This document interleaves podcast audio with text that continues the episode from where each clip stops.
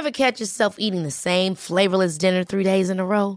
Dreaming of something better? Well, HelloFresh is your guilt-free dream come true, baby. It's me, Kiki Palmer. Let's wake up those taste buds with hot, juicy pecan-crusted chicken or garlic butter shrimp scampi. Mm.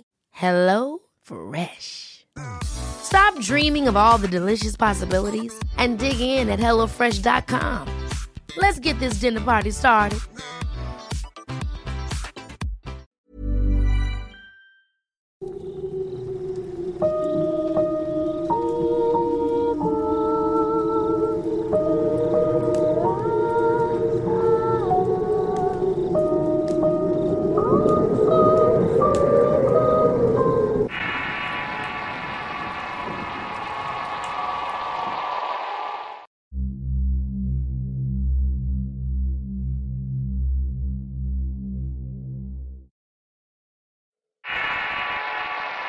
La Gringa. Historia basada en un relato de Lorena Castillo. Escrito y adaptado por Eduardo Liñán para relatos de horror. Nací y crecí en Ciudad Valle, San Luis Potosí. En aquel tiempo contaba con siete años y la ciudad no había crecido tanto como ahora. Las inmediaciones estaban rodeadas de monte y había muy poca población. El lugar donde vivía con mi familia no era la excepción. Vivíamos en una zona alejada del centro de la ciudad, casi en los límites, por lo que había pocas casas y muchos solares extensiones de tierra cubiertas de basura, ya que cerca de ese lugar estaban los tiraderos municipales. Vivíamos casi en la indigencia con apenas lo necesario para vivir. Siempre estábamos descalzos y con hambre. Mi padre era cañero y casi nunca estaba en la casa mi mamá se desempeñaba en varios oficios y tampoco nos cuidaba bastante. Mi madre en aquel tiempo trabajaba por comisión vendiendo pan y queso para llevar comida a la casa. Pero la desgracia cayó sobre la abuela ya que enfermó repentinamente y a duras penas lograron conseguir unas inyecciones que debían ponerle a diario. Mi mamá sabía inyectar por lo que cada noche después de llegar de trabajar se preparaba para visitar a la abuela unas calles de nuestra casa, ya que ella vivía en el mismo sector. Todas las tardes al caer el sol mi mamá se alistaba con jeringas y medicinas para irse con mi abuela.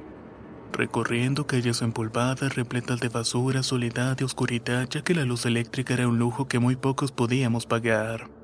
Las veredas que formaban las calles de la colonia al caer la noche eran completamente oscuras.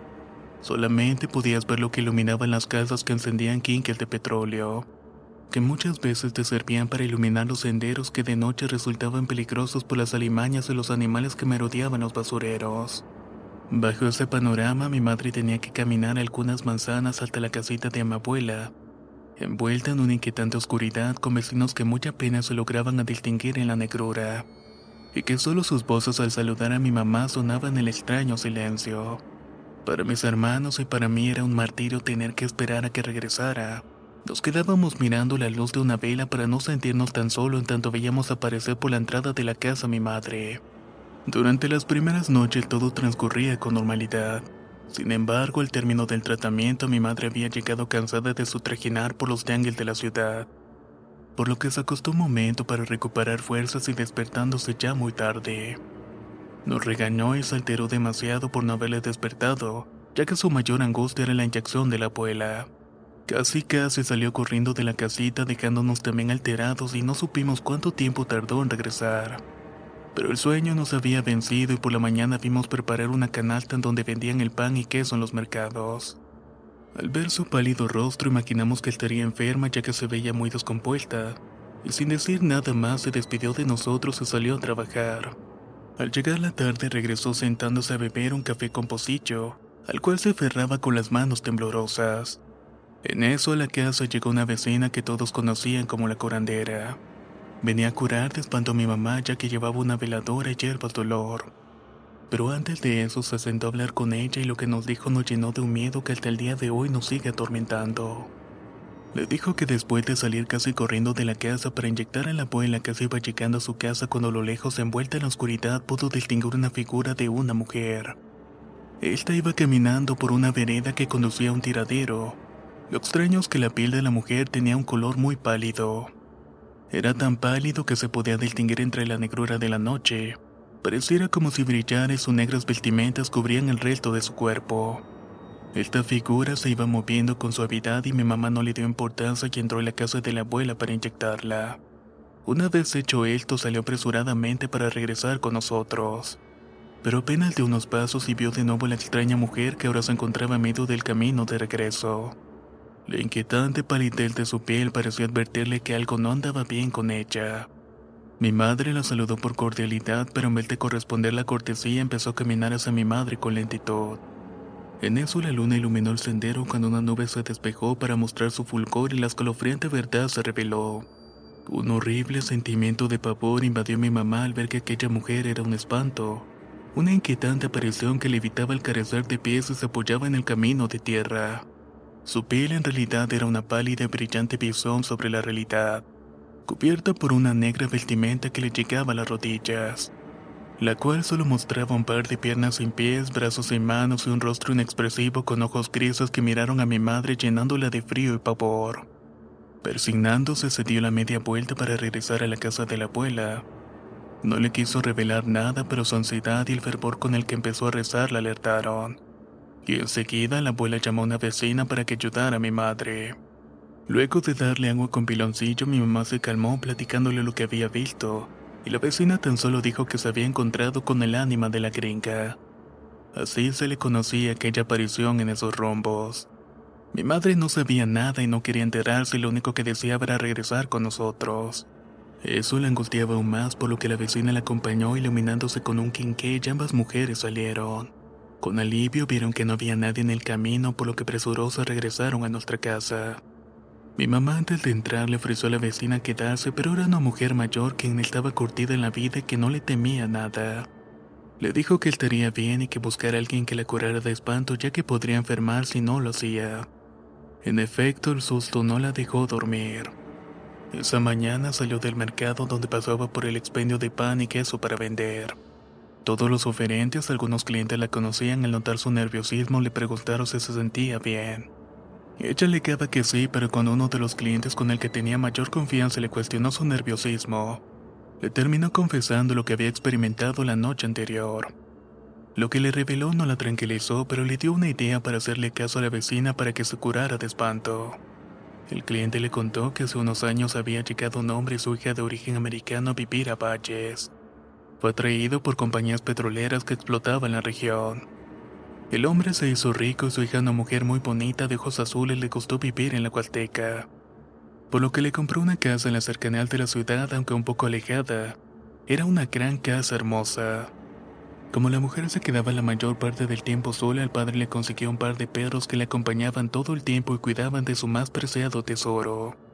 Pero la prosperidad y el trabajo que desempeñaba el hombre le trajeron enemigos. La tragedia llegó el día en que unos hombres secuestraron y mataron a la hija y a los perros. La chica fue estrangulada y los canes muertos a balazos. Una vez perpetrado el crimen, los restos mortales fueron llevados al monte y arrojados en un basurero en las inmediaciones de la ciudad muy cerca de donde vivimos. La tragedia que alcanzó al americano lo hundió en una depresión que le hizo regresar a su tierra. No sin antes enterrar a su hija en el lugar que tanto amaba mientras vivió la llamada Cualteca Potosina. Fue tal el agravio que se provocó que el ánima de la muchacha no descansó en paz quizás por la forma en que murió, o tal vez por la sed de justicia que las almas claman después de muertos, por lo que la leyenda de su aparición se comenzó a contar debido a las apariciones en los caminos.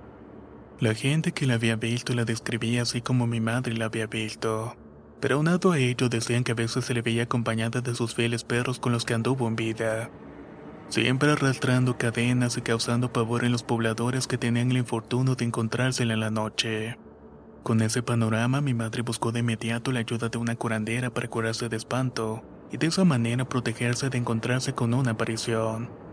Con el tiempo prosperamos y logramos salir de la miseria. Pero el recuerdo y la experiencia de mi madre con el fantasma nos persiguió aún con el paso de los años y ella cada que salía de noche rezaba con fervor para no toparse con el ánima de la gringa. La gringa, historia basada en un relato de Lorena Castillo, escrito y adaptado por Eduardo Liñán.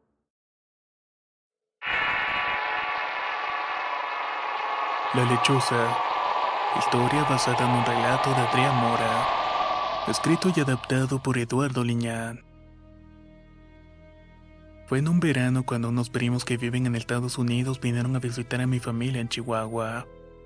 Esa época en particular lo hacen habitualmente cada fin de semana y era costumbre salir de la ciudad en cuanto llegaban. Teníamos unos familiares que vivían en un pueblo conocido como Ascensión en el mismo estado. Trabajaban en un rancho de nombre llamado El Compadre y siempre éramos bien recibidos cada que íbamos. El rancho estaba a unos kilómetros de la cabecera municipal de Ascensión rodeado de caminos áridos y cerritos desérticos los cuales recorríamos por sinuosos caminos en vistas de cazar algo simplemente pasar el rato alejados del bullicio.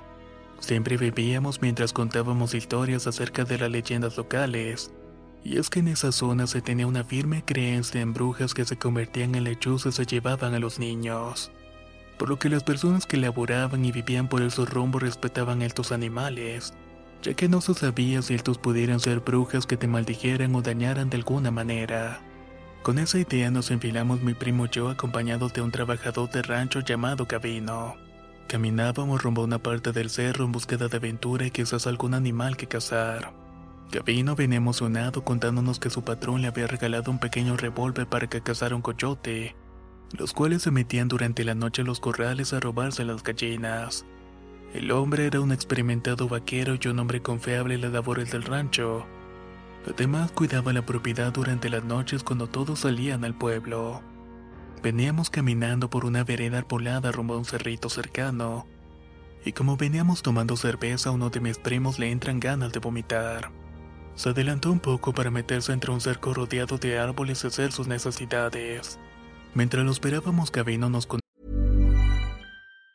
If you thought the only way to get a more defined jawline with natural looking results was through surgery, think again. Juvederm Volux XC is a non surgical injectable gel filler that improves moderate to severe loss of jawline definition and can help you achieve natural looking results with little downtime. Even better, this improved definition lasts up to one year with optimal treatment. No maintenance required. Improve jawline definition for a smooth, sculpted look with Juvederm Volux XC. For important safety information and to find a licensed specialist, visit juvederm.com. That's J U V E D E R M.com. Not for people with severe allergic reactions, allergies to lidocaine, or the proteins used in Juvederm. Common side effects include injection site redness, swelling, pain, tenderness, firmness, lumps, bumps, bruising, discoloration, or itching. There's a risk of unintentional injection into a blood vessel, which can cause vision abnormalities, blindness, stroke, temporary scabs, or scarring. Talk to a licensed specialist to find out if it's right for you.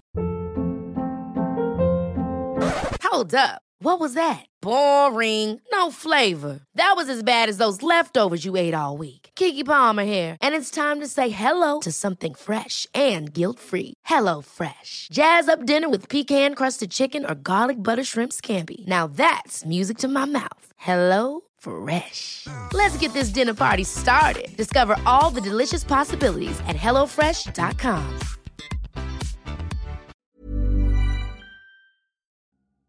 La primavera está aquí, así que es el mejor momento para sacar lo viejo de la rutina y vivir nuevas experiencias, entre ellas nuestros estrenos de terror y hasta una nueva manera de obtener dinero con tus compras gracias a iBota iBota es una app que puedes descargar totalmente gratis y que te da la mayor cantidad de dinero en efectivo en cientos de artículos y marcas.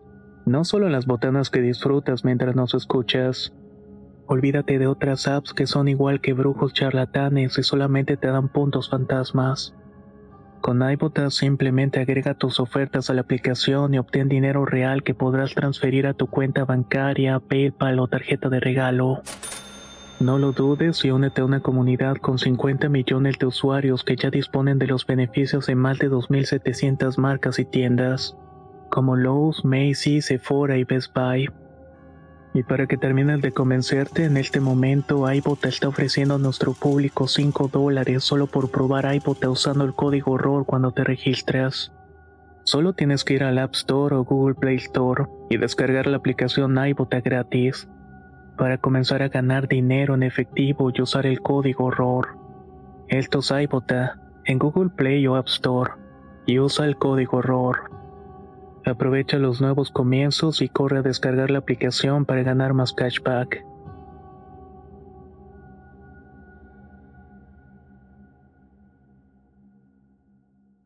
contaba algunas de sus experiencias en el campo. Historias sobre brujas que de pronto volaban envueltas en fuego cubiertas de plumas, y cuyo único fin era causar pavor entre los lugareños de los pueblos donde había trabajado.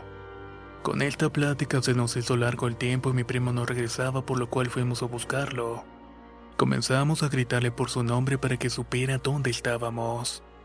Pero por más que estábamos gritando no obtuvimos respuesta alguna.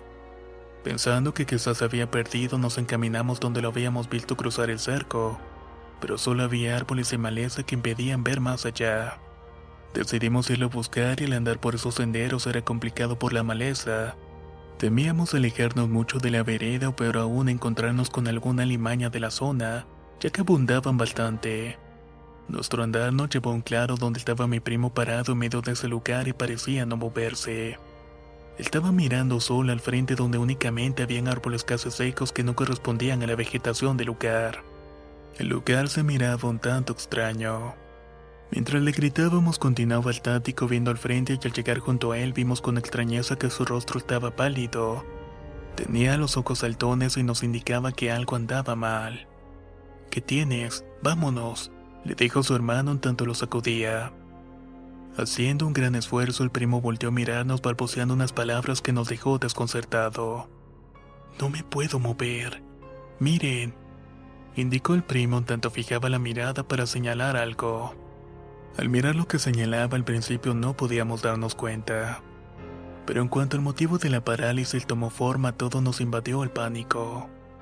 En las ramas secas de los árboles estaba una lechuza de gran tamaño que extendía sus alas haciéndola ver más atemorizante. Permanecía mirándonos fijamente emitiendo un ruido extraño que me erizó la piel. En ese momento intenté contener el temor razonando acerca de lo que estaba viendo. Pero era imposible. Aquello que nos acechaba estaba fuera de toda proporción. El aspecto humanoide me indicaba que no era un ave común. Sus ojos eran como los de una persona y ese pico que parecía granar era más parecido a una asquerosa nariz corva. El tamaño de aquello era verdaderamente escalofriante. Medía más de metro y medio de altura tan solo de su cuerpo, ya que las largas patas colgaban por las ramas haciendo un vaivén muy extraño. En el instante que mi entendimiento se dio cuenta de la escalofriante verdad, grité con las fuerzas al igual que todos los demás, los cuales se llevaron casi rastras a mi primo, el cual permanecía inmóvil. No podía mover sus extremidades y al tocarlo pude notar que tanto sus músculos como sus articulaciones parecían de piedra por la tensión. El caos se hizo el momento en que el ave empezó a aletear y a graznar de forma horrible. El sonido pareció una risa macabra que nos puso en alerta mientras que Gavino en un intento por sacar el revólver se le cayó al suelo y casi rastra lo empezó a buscar en tanto jalábamos al primo. Él no era muy corpulento, pero no lo podíamos mover por el gran peso que sentíamos en su cuerpo. Cuando por fin Gavino se hizo del revólver, se paró decidido a dispararle a aquella ave. Con la mano temblorosa apuntó hizo el primer disparo sin dar en el blanco. Algo raro en él ya que sabíamos que era buen tirador. Se limpió los ojos, amartilló de nuevo el alma y soltó otro disparo que tampoco dio en el blanco. Se acercó un poco más con todo el miedo que tenía y esta vez apuntó mejor el arma. Soltando los cuatro tiros restantes, estos hicieron blanco en un tronco del árbol que estaba detrás del ave. como si entendiera lo que estuviera sucediendo, empezó a granar aún más, emitiendo una risa mórbida que nos hizo sentir aún más temor, esperando el momento en que quizás furiosa nos atacara por haberle disparado. Nos quedamos estáticos en tanto veíamos cómo el animal se levantaba pesadamente moviendo las alas frenéticamente provocando un viento que levantó polvo y hojas e hizo que nos lleváramos las manos a la cara para cubrirnos de la ventisca. Todo pasó muy rápido y en el instante vimos como la lechuza desaparecía entre la arbolada haciendo eco con su horrible graznido.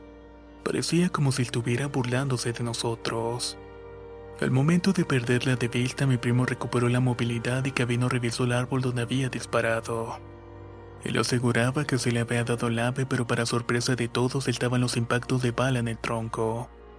Era como si los disparos hubieran atravesado al animal para hacer blanco en el árbol.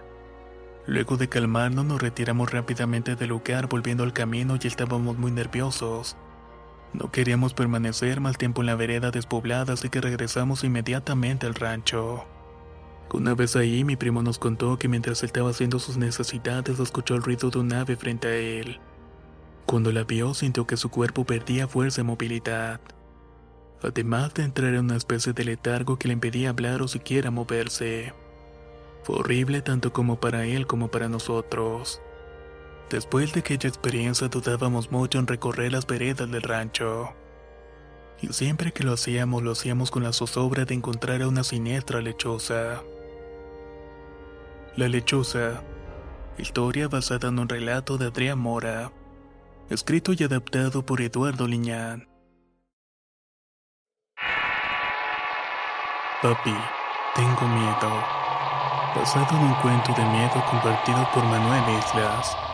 Escrito y adaptado por Eduardo Liñán. Cada noche la misma cena desde hace algún tiempo. Yo parado frente al ventanal de mi vieja casa mirando las luces de los autos pasar. Medito una vez más la situación por la que he vivido durante un tiempo. Problemas, falta de dinero, la enfermedad de mi hija, los reproches de mi esposa hundida en la depresión y yo. Un hombre carente de cualquier esperanza, letargado y sin una sola idea de cómo salir de la oscuridad en la que estoy hundido. Me siento en mi cómodo sofá a recordar ayeres más amables y alegres con mi familia.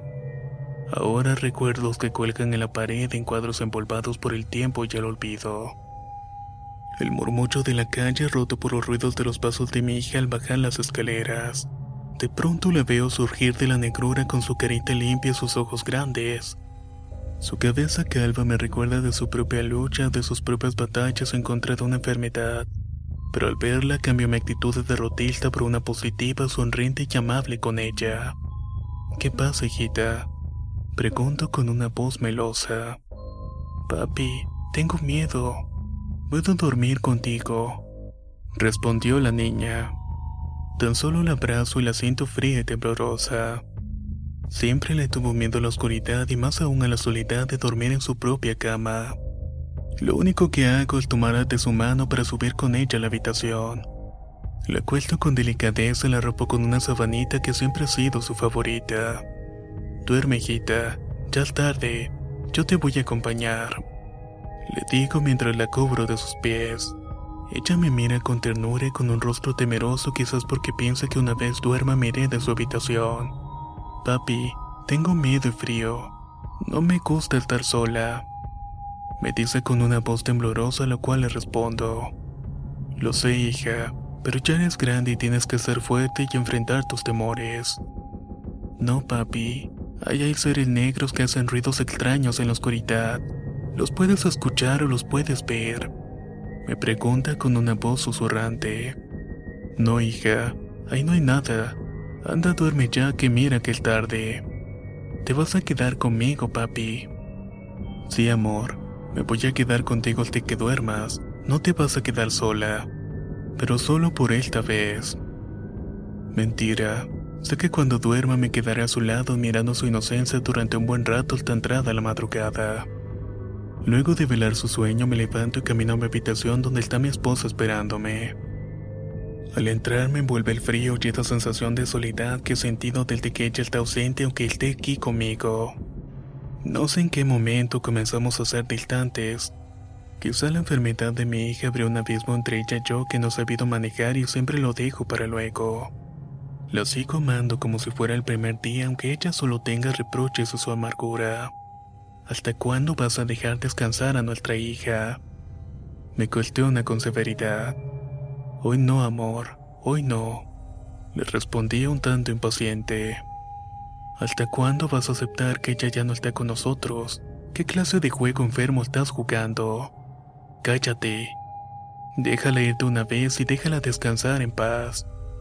Hace un año que murió y todas las noches es lo mismo. Te acuestas en su cama pensando que está ahí, que está con nosotros y eso me enferma. Te dije que te callaras. Tú no comprendes que... Déjala ir. Déjala ir así como yo la he abandonado y te he abandonado a ti. Luego de decir esto me salgo iracundo de la habitación para no tener que escucharla. Miro mi reloj y es momento de salir a caminar por la oscura y fría calle.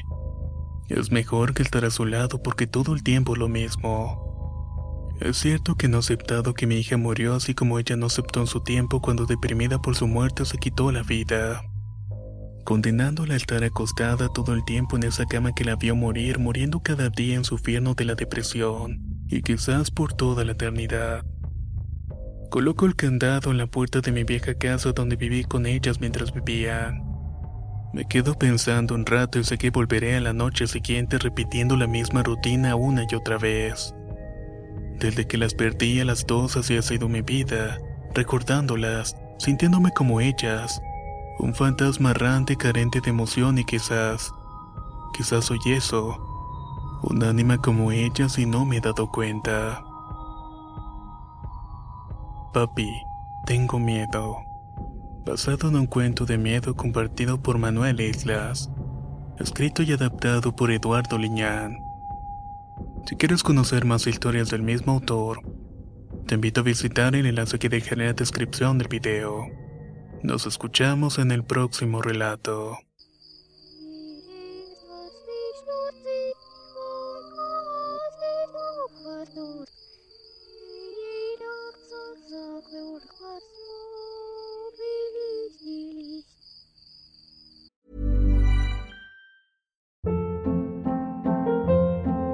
Hold up. What was that? Boring. No flavor. That was as bad as those leftovers you ate all week. Kiki Palmer here, and it's time to say hello to something fresh and guilt-free. Hello Fresh. Jazz up dinner with pecan-crusted chicken or garlic butter shrimp scampi. Now that's music to my mouth. Hello Fresh. Let's get this dinner party started. Discover all the delicious possibilities at hellofresh.com. How would you like to look five years younger? In a clinical study, people that had volume added with Juvederm Voluma XC in the cheeks perceived themselves as looking five years younger at six months after treatment. Look younger, feel like you. Add volume for lift and contour in the cheeks with Juvederm Voluma XC. Reverse signs of aging by adding volume to smooth laugh lines with Juvederm Volure XC. For important safety information and to find a licensed specialist, visit juvederm.com. That's J U V E D E R M.com. Not for people with severe allergic reactions, allergies to lidocaine, or the proteins used in Juvederm. Common side effects include injection site redness, swelling, pain, tenderness, firmness, lumps, bumps, bruising, discoloration, or itching. There's a risk of unintentional injection into a blood vessel, which can cause vision abnormalities, blindness, stroke, temporary scabs, or scarring. Talk to a licensed specialist to find out if it's right for you.